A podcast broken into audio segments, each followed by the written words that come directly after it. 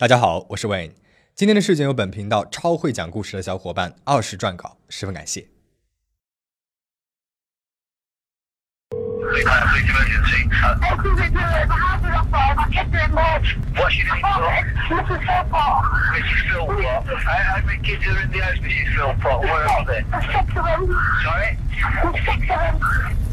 刚刚播放的是二零一二年英国德比郡的一通报警电话。报警人是一对夫妻，五十六岁的米克·菲尔波特和三十一岁的玛丽德·菲尔波特。电话那一头所在的胜利路十八号正被滚滚黑烟与火光笼罩着，屋子里面是六个即将被大火吞噬的孩子，屋外呢是父母无助的哭喊。火势凶猛，人性焦灼，这就是十年之前那场燃遍了整个英国的德比郡之火。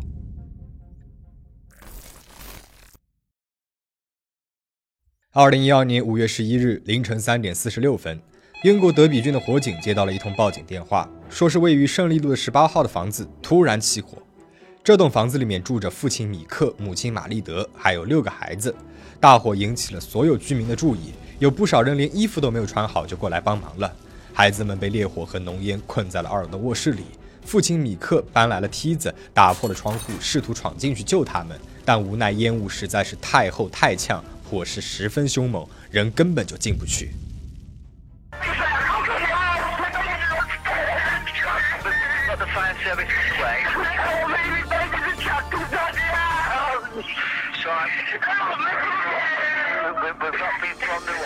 六分钟之后，匆忙赶来的消防队顶着浓厚的黑烟冲进了火场，在二楼的几间卧室里发现了已经失去了意识的孩子们，他们以最快的速度将几个孩子救了出来。但很不幸，其中五个人因为吸入过量浓烟当场死亡，而尚有生命体征的大儿子杜伟恩被立即送往了医院抢救。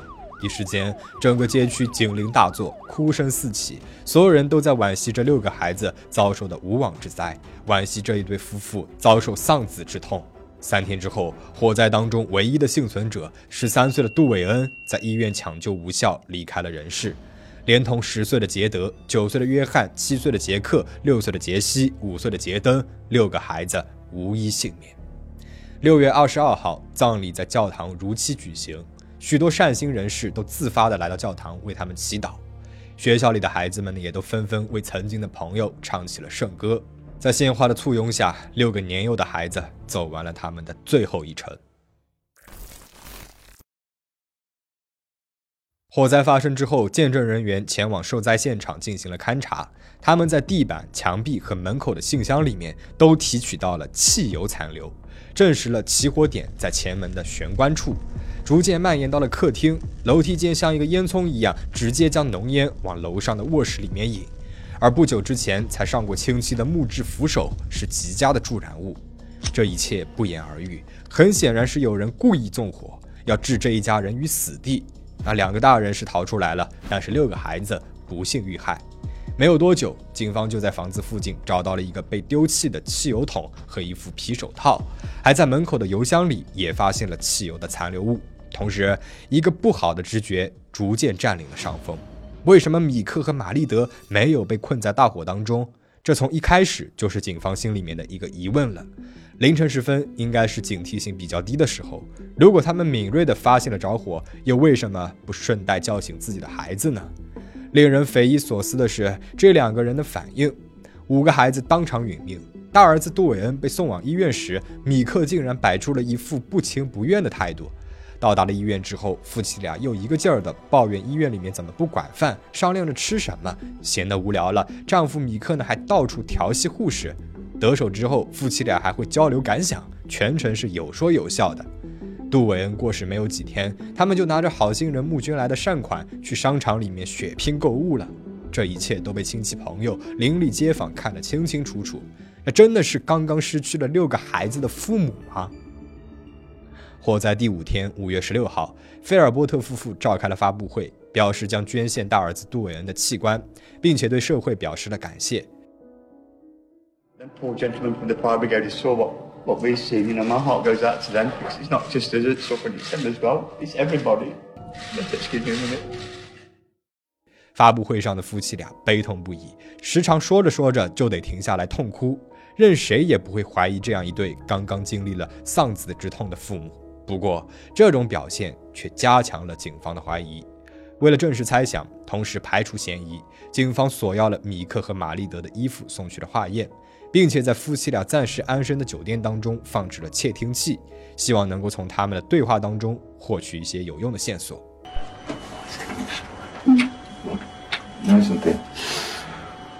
nothing on me. Nothing. A few discrepancies. That's all it is. 对话里面，米克和玛丽德谈论着在警方面前有没有透露出什么破绽。很显然，这夫妻俩肯定有问题。监听声当中还出现了另外一个男人的声音，夫妻俩的好朋友保罗·莫斯利。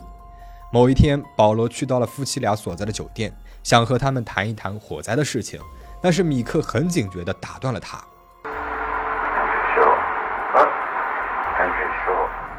在此过程当中，米克还让妻子服务了一下这位朋友，以此作为封口费。而另外，衣物的化验结果也出来了，米克、玛丽德和保罗这三个人身上均检测出来了与现场成分相同的汽油。至此，警方基本确认菲尔波特夫妇就是火灾背后的元凶，杀害自己孩子的凶手，而主使就是他们孩子的父亲，五十六岁的米克。但是为什么呢？是什么仇什么怨，让他们对自己的亲生孩子痛下杀手呢？还是以这样惨无人道的方式？随着调查的逐渐深入，米克这个人和他的犯罪嫌疑逐渐变得清晰。对此，警方只能够用三个字来概括：毁三观。一九五六年，米克出生于英国德比郡的一个天主教大家庭里，家里的孩子非常多，米克能够得到的关注和照料非常少。他从小就疏于管教，缺乏关注，性格也是越长越歪，自恋、暴力、反社会、爱出风头，骨子里面的唯我独尊和对女人的欲望，这种种恶劣的特质，从他年少时就已经开始显现出来了。十九岁的那一年，米克到了参军的年纪。可就是在即将前往部队的前几周，他遇到了生命当中的第一个女人金希尔。不过那个时候的金还是一个十五岁的孩子。两个人在一起没有多久，米克就凶相毕露了。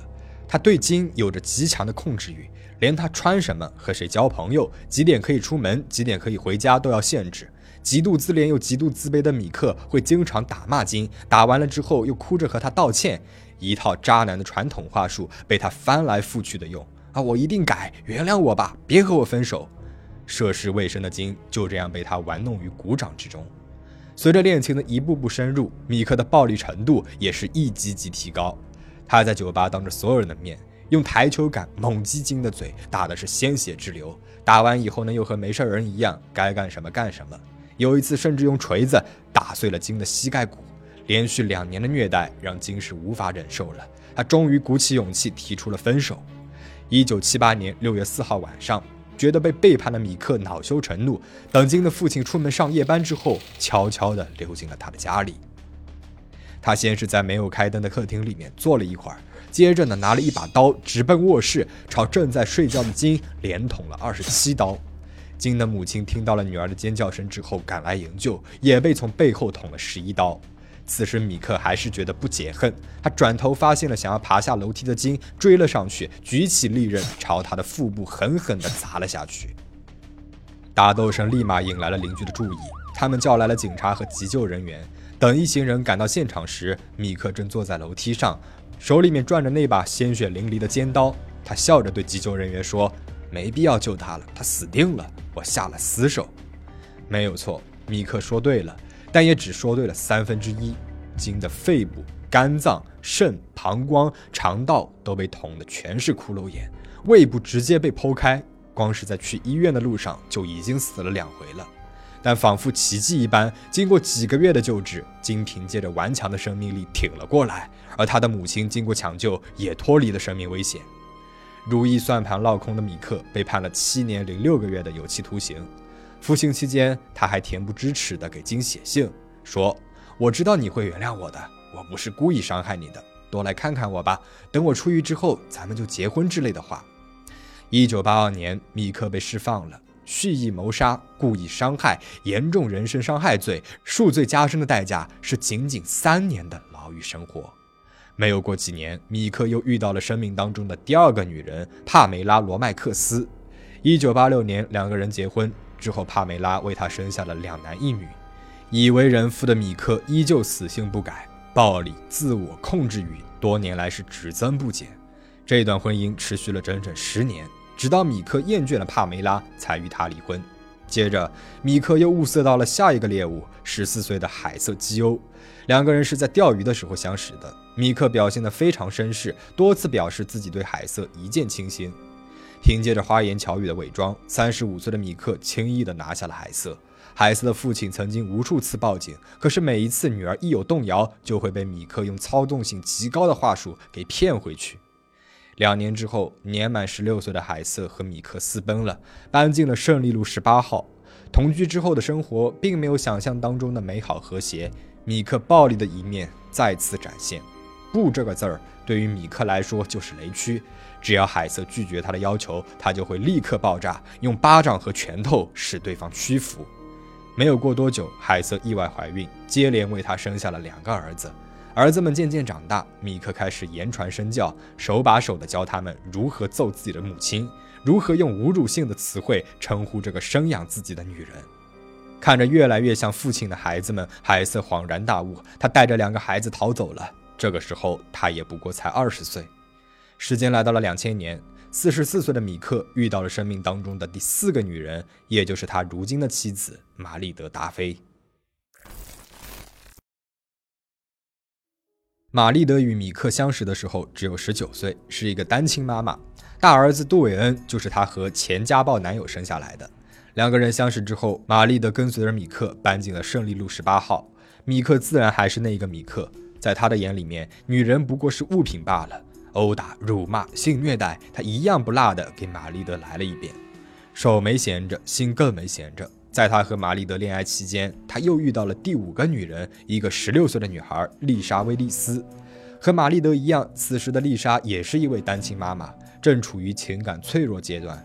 米克当然不会放过这个好机会，他故技重施，用甜蜜的假面俘获了这个女孩的芳心，然后操纵她的人生和思想，为自己服务。米克开诚布公地把丽莎这个小女友介绍给了玛丽德，玛丽德她并没有介意，当然，即使介意，他也没有话语权。二零零三年五月份，在父母、姐妹、朋友的多重反对声当中，年仅二十二岁的玛丽德嫁给了四十七岁的米克。还将自己的姓改成了菲尔波特。至于丽莎呢？她作为玛丽德的伴娘出席了婚礼。结婚之后，三个人一起在胜利路十八号的房子里同吃同住，两个女人共侍一夫。米克在房子外面还停了一辆房车作为吊请工，每天轮流翻牌子，俨然把自己当做了皇帝。而他的子嗣简直是多到离谱，统计下来大约有十七到十八个孩子。一是他自称当兵时与一名女孩生下来的一个孩子，二是他和一个朋友的妻子的孩子，三是帕梅拉和海瑟一共为他生下了五个孩子，最后呢就是现在的妻子玛丽德和情夫丽莎。玛丽德在婚后几年给他生下了五个孩子，算上他和前男友生的杜韦恩，一共有六个人，也就是在火灾当中丧生的那六个孩子。丽莎则为他生下来了四个孩子，算上她和前男友的孩子，一共五人。也就是说，此时的胜利路十八号一共住了三个大人，十一个孩子，整整十四口人。对于正常人家来说，这么多孩子可能会是负担，但是对于米克这一家来说，孩子就是摇钱树。英国的儿童福利政策每年都会给有需要的家庭一笔资金，用来养育孩子。一句话，孩子越多，钱就越多。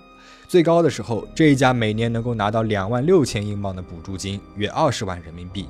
还有消息称，多项福利叠加的情况之下，一年大概有六万英镑，大约是四十六万人民币。再算上玛丽德和丽莎杂七杂八的工资，这一家是不愁吃不愁穿。当然了，这些钱自然是一个子儿不剩的，都进了米克的口袋。人性不足蛇吞象，这句话说的就是米克了。他并不就此满足，觉得现在住的房子只有三间卧室，实在是太小了。但他呢又不想自己买，就伸手朝当地的议会要。这胜利路十八号是政府公屋，也就是市郡统建的廉租房。米克一家吃福利，本来就不用付房钱，不用问，这种要求肯定是被拒绝了。于是吃了瘪的米克决定上电视，他要通过舆论给政府施加压力，达到换房子的目的。结果没有想到，他一下子就成为了当地的恶臭名人。但俗话说，黑红也是红，米克倒也不在意自己的名声已经臭了，只要能够上镜出名，有钱赚，就一切好说。那现在让我们来看一看他上电视节目所说的那些话。I should be getting a little bit of help from the council. Oh yeah, Dobson Council, blah blah blah, will help Mr. Philpott as much as possible, right? What have I got to do to get somebody to, to actually listen? It's not my fault, because at the end of the day, it's down to the council to be able to sort us out. You don't work. Oh yes, I do work. Yeah, I know your argument on this. Just give it to us. You say I look after my kids. What's That's wrong right. with a man looking after his kids other than a woman? That's correct. What is wrong with a man looking after his children? I mean, I'm old-fashioned. I believe the man should be at work, but unfortunately, because the media keeps putting this cer- certain story in the paper, I cannot get a job. You Or- can't get a job because of what? criminal record. There's three of us in the house, but it works like a normal family would. Where is the dignity in two 20 year old something women allowing a man twice their age to have sex with them? Explain to me. Well, is he's that not- not sexist? No, he's not doing it behind my back. He's Lisa was open your about it. bridesmaid at your wedding!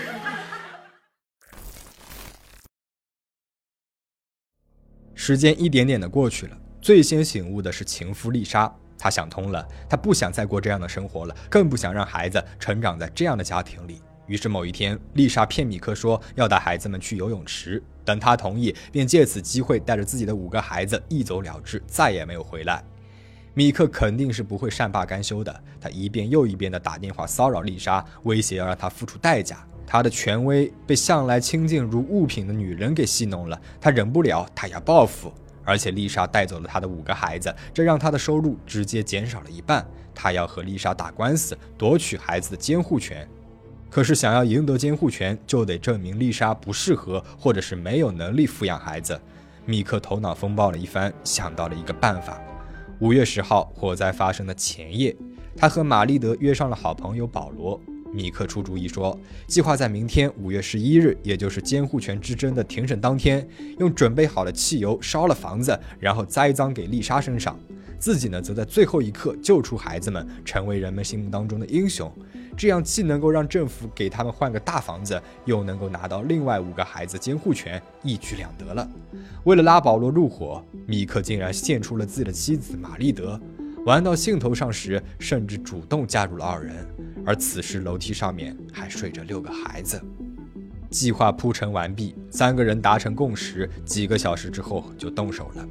五月十一日凌晨三点半左右，米克和保罗打开了汽油罐，将它泼洒在前门玄关处和楼梯底部，然后点燃了汽油。接着保罗溜走，米克和玛丽德逃到了门外。可是真的面对大火的时候，米克这样的人又怎么会逞英雄呢？